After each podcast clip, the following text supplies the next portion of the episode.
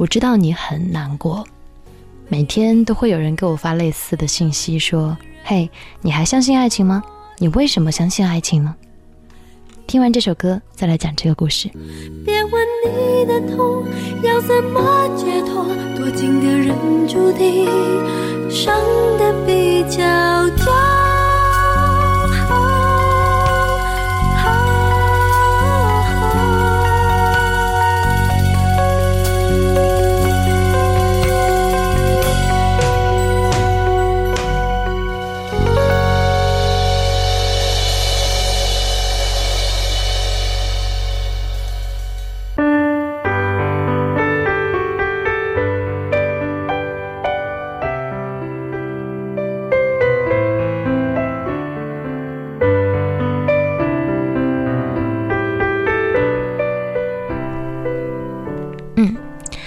多情的人注定伤的比较久，好像歌词这样写出来会得到很多人的认同。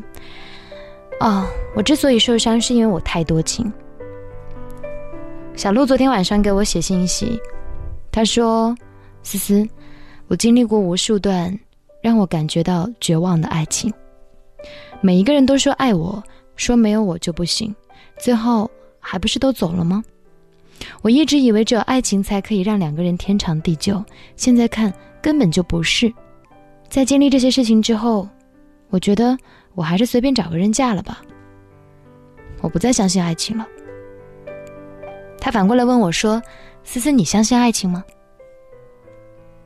我还是会以以前的口吻继续回答说：“我当然相信。”而且，也许。再过五十年、六十年，如果我还活着，我也依然相信。因为这一件事情在我的心中不会因为你发生什么样的故事，或者你遇到什么样的人而产生改变。爱情本身，它是美好的。上一段说到了关于要不要相信爱情这一个话题，嗯，给大家讲个故事吧。从前有一只小熊。长得不好看也不丑，还很年轻的时候，他就知道我这一生只需要一次真正的爱情就够了。但是他怎么样才能够知道遇上的人是不是真心爱他呢？于是呢，他就把自己的心分成了两半。他想，如果第一次错了，我还有另一次付出真心的机会。后来，他真的遇上了特别喜欢的人，一只长颈鹿。他觉得长颈鹿好帅呀，又高又瘦，而且看得远，经常给他说一些远方的小故事。长颈鹿说他也喜欢他，夸他长得漂亮。他们在高高的树下拥抱接吻。长颈鹿弯下他的脖子，对小熊说：“我会照顾你一辈子，天长地久，两相白头。”小熊很高兴，他想，这不就是我要找的人吗？所以他拿出自己一半的心放在长颈鹿的手里，他还想给长颈鹿更好的，就穿过森林找最甜的蜂蜜，自己舍不得吃，全留给他。长颈鹿天天吃蜂蜜，也很高兴，说：“我要长胖了，蜂蜜真好吃。”可是呢，过了几个月，长颈鹿突然对小熊冷淡了。有一天，他牵了一只梅花鹿过来，说：“小熊，我不喜欢你了。”你看，梅花鹿比你漂亮多了，大长腿还瘦，我要跟他在一起。小熊慌了，说：“我去拿蜂蜜给你吃吧。”长颈鹿摇摇头说：“我真的不喜欢你了，你不适合我。你看，你连身上的花纹都没有。”小熊说：“我去拿蜜给你吃吧。”长颈鹿说：“我根本就不喜欢吃蜂蜜呀。”我是吃叶子的，蜂蜜一点都不好吃。小熊继续说：“我还是去拿蜂蜜给你吃吧。”他真的要去找蜂蜜了。天黑下来，他在树林里面走得遍体鳞伤，还在心里想：“蜂蜜是我能够给你的最好的东西了，等着我，我去拿蜂蜜给你吃。”你怎么突然就不喜欢吃蜜了呢？你以前明明都吃的那么开心。我要走更多更多的路，这样是不是就能瘦了呢？你看我身上的皮都已经被划破了，留下了伤疤，我就也有花纹了。我给了你一半的心，你不要丢下我好不好？不要丢下我好不好？小熊想着，跌跌撞撞的一直走。等他带回蜂蜜的时候，长颈鹿已经不在了。小熊呆呆的站在原地，站了很久。最后，小熊也没有等到长颈鹿。他等啊等，直到找来的蜂蜜慢慢的流到地上，被蚂蚁舔得干干净净。蚂蚁们一边舔，还一边交流，说：“这些蜂蜜掺水了吧，都不粘嘴。而且蜂蜜不应该是甜的吗？怎么这么咸呢？”再后来，小熊离开了这个地方，去了一个更大的森林。这个森林里的动物比以前多得多，但是小熊很小心。他想，我只有一半的心脏了，我一定要找到合适的人才能够给出去。他去找水喝。森林里有一条大河，动物们都在下游喝水，大家挤来挤去。小熊刚刚排到一个位置，一个不小心就被别人抢走了。一只豹子过来了，赶走一群松鼠。指着河水对小熊说：“你在这儿喝吧。”小熊喝着水，心想：“豹子好体贴啊！”豹子还带他认识了整个森林，给他找住的地方，有什么好吃的都给他留一份。小熊一点点被感动了，他问豹子说：“你你喜欢我吗？”豹子点点头说：“嗯，喜欢。”小熊说：“我可不敢喜欢你呢。”我的心只有一半了。豹子捧着他的心仔细看，然后说：“我会好好保护你的，以后我就是你的另一半。”小熊笑了。小熊把剩下那一半的心呢，又交给了豹子。他们在森林里面肩并肩的走，一起找食物，一起吃饭。小熊吃蜂蜜，豹子吃肉。他们还一起去河边喝水，一起缩在小树洞里面睡觉。下大雨，他们四处跑都没有躲雨的地方，淋得浑身湿透，还一边跑一边笑，冲着对方做鬼脸。小熊想，好幸福啊！这样也许就真的是一辈子了吧。他又想。但是过了一年，他们开始吵架了，不知道为了什么。也许是因为树洞太小了，豹子打不过老虎，找不到更大的树洞；也许是因为河水变脏了，豹子抢不过狼群，不能喝上游的水；也许因为小熊觉得没有了刚刚认识时候的感觉，也许觉得什么都不对。总之，他们经常吵架，一吵架，豹子就会变得心烦气躁，好几天都不和小熊说话。小熊说：“你该练一练肌肉呀，我们一起练好不好？”把老虎打趴下，把狼群赶走，一起去喝干净的水。豹子说：“你废话真多。”于是有了新的一轮的吵架。又过了一段日子，有一天，豹子忽然也走了。小熊在树洞里面等他，怎么都等不到。他到处找，后来在另一个角落找到他，但他和一只小松鼠在一起。小熊慌了。小熊说：“你回来吧。”豹子说：“小熊，我不喜欢你了，我们天天吵架，我累了。”小熊说：“那我们以后不吵架，你回来吧。”豹子说：“你脾气不好，还给我很大的压力，我需要一个温柔的人。”小熊说：“那我改改自己的脾气，你回来吧。”豹子说：“不回去了。”松鼠对我很好，我要和它在一起。他说我是他第一个喜欢上的人。你看，他给了我一整颗心呢。小熊不说话，他想说，我有半颗心已经给了长颈鹿了。可是我对你也是真心的呀。他说，豹子，你回来吧，我不给你压力，你不用练肌肉的，我可以继续住在那个小树洞，我也可以喝下游的水。你回来吧。可是豹子还是走了，带着松鼠一起走了。小熊想哭，但哭不出来。他想，原来眼泪是从心底出来的呀，心都没有了，眼泪也没有了。他想，我还是去找蜂蜜吧。但是森林太黑了，我自己不敢去。你能不能和我一起去呢？你说要做我的另一半，我不任性了，我不和你吵架了。你能不能和我一起去呢？他不知道该怎么做，他天天在森林里面走，有时候能够找到蜂蜜，却一口都吃不下。蜂蜜又顺着他的手流下来，地上的蚂蚁兴高采烈吃一口，张嘴就开始骂。哦，换了一个森林，怎么蜂蜜还是咸的？这样又过了很长很长一段时间，小熊一直是一个人。他想，我已经没有心了，再也不可能爱上别人了。他周围的母熊都找到了自己的伴侣，看上去都很幸福。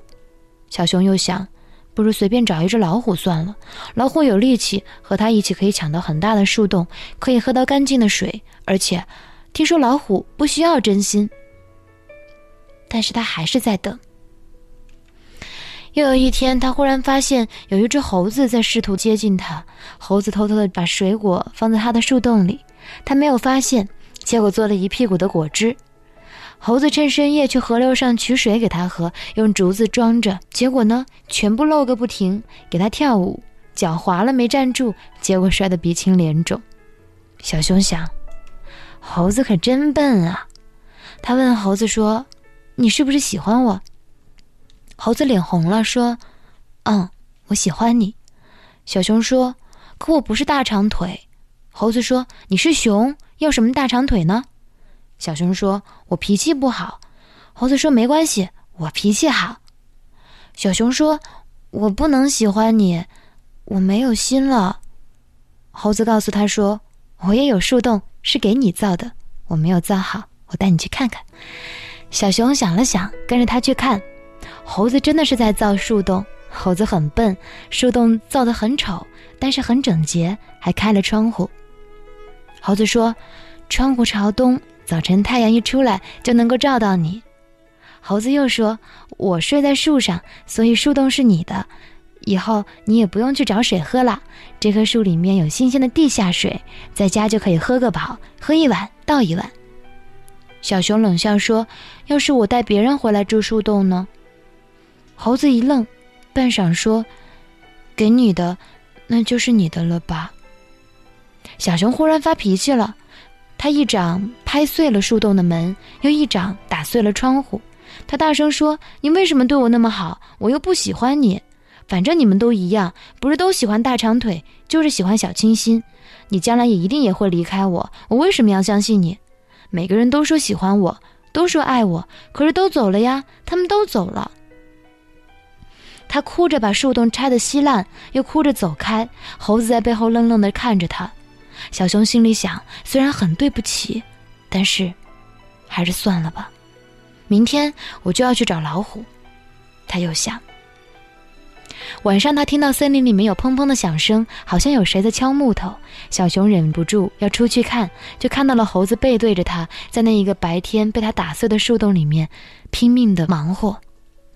猴子也看见了小熊，笑着对他说：“就快好了，我马上就会把树洞修好了。”小熊突然鼻子一酸，猴子说：“我把摘来的水果挂在树洞上面，你就不会把它们做碎了。你是不是不喜欢地下水？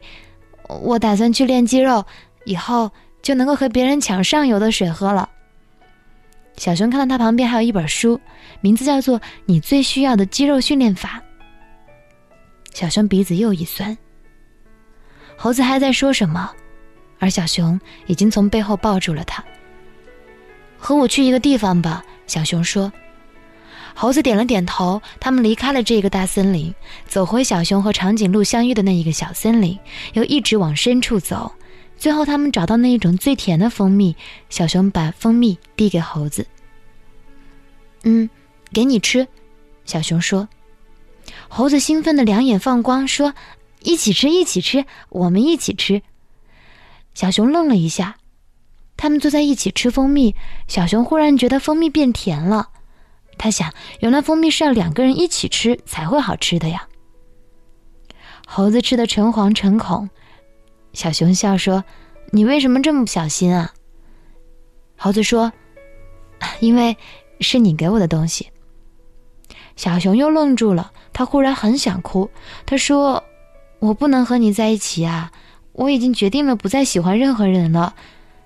他想说，吃完蜂蜜你就走吧，就当我伤害了你。他想说，我是很喜欢你的呀，可是我的心都有给过别人了，我真的没有心可以给你了，我没有办法好好喜欢你呀。但他又想起来，没有心，他为什么还那么想哭呢？他觉得胸前很痛，好像是要炸开。他把手放在胸口上，惊讶地发现，他的心好像完好如初，正在用力地跳动。小熊呆了片刻，慢慢的笑了。他想，原来只要真心喜欢一个人，心是会渐渐长出来的吧。原来爱情和大长腿没有关系，原来爱情和树洞也没有关系，爱情和什么都没有关系。爱情就是爱情，有的爱情自带房子，有的爱情自带车子，有的爱情一开始什么都不带，但只要和你在一起，将来都会有。我付出真心没有错，只是没有遇到对的人。所以，在遇到你之前，我还是要相信爱情，不然我就遇不到你。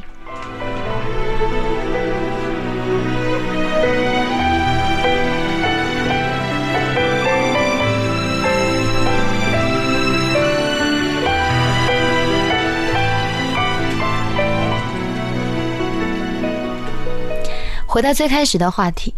关于假如一个人经历了多次失败的爱情之后，还能不能相信爱情这件事情？就像小熊，他最开始以为自己只会有两次机会，他只有一颗心掰成两半，他送给别人，最终别人都弃他而去。他以为没有心之后，自己不再相信爱情，也不再可能拥有爱情。某一天，当爱情回来，他的心自然就长出来了。所以，小鹿同学，你还在听节目吗？我想，有的人不小心把你最开始那一颗心带走了，但是没有关系，总有一天，它会慢慢的重新长出来的。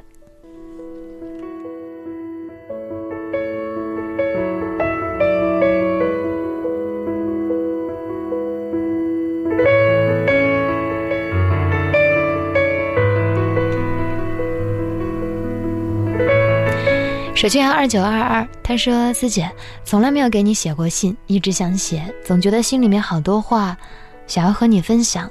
这些话好像在心里面积堆了好多年，就是不知道要怎么说，要从哪里开始说起，我该怎么办呢？表达其实是一件挺难的事情，特别是我们越长大，反而觉得好像没有小时候那么会表达了。”小时候想的很简单，我要吃，我要睡，我要这个玩具，我要和这个小伙伴玩，都很简单。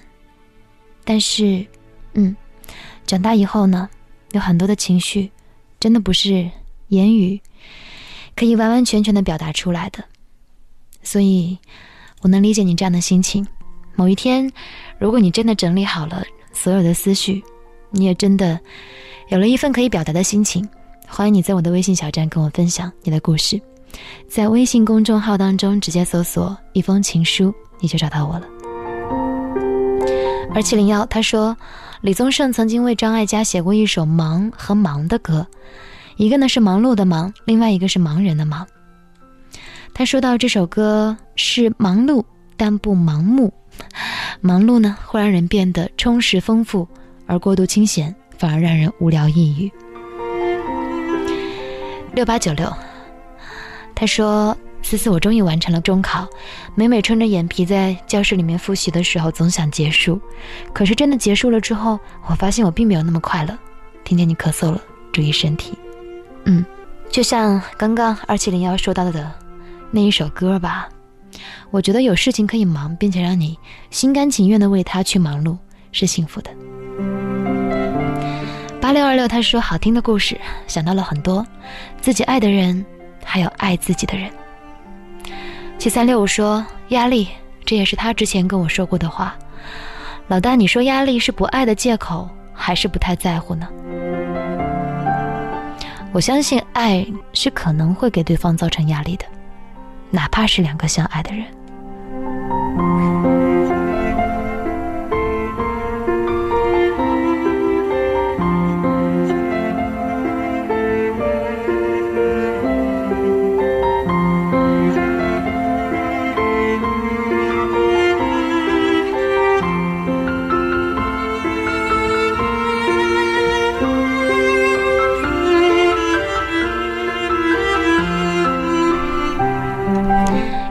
三皮同学，在我的微信上给我留言说小熊的故事，身边的朋友莫名躺枪，所以那一个躺枪的朋友有跟你在听一起听节目吗？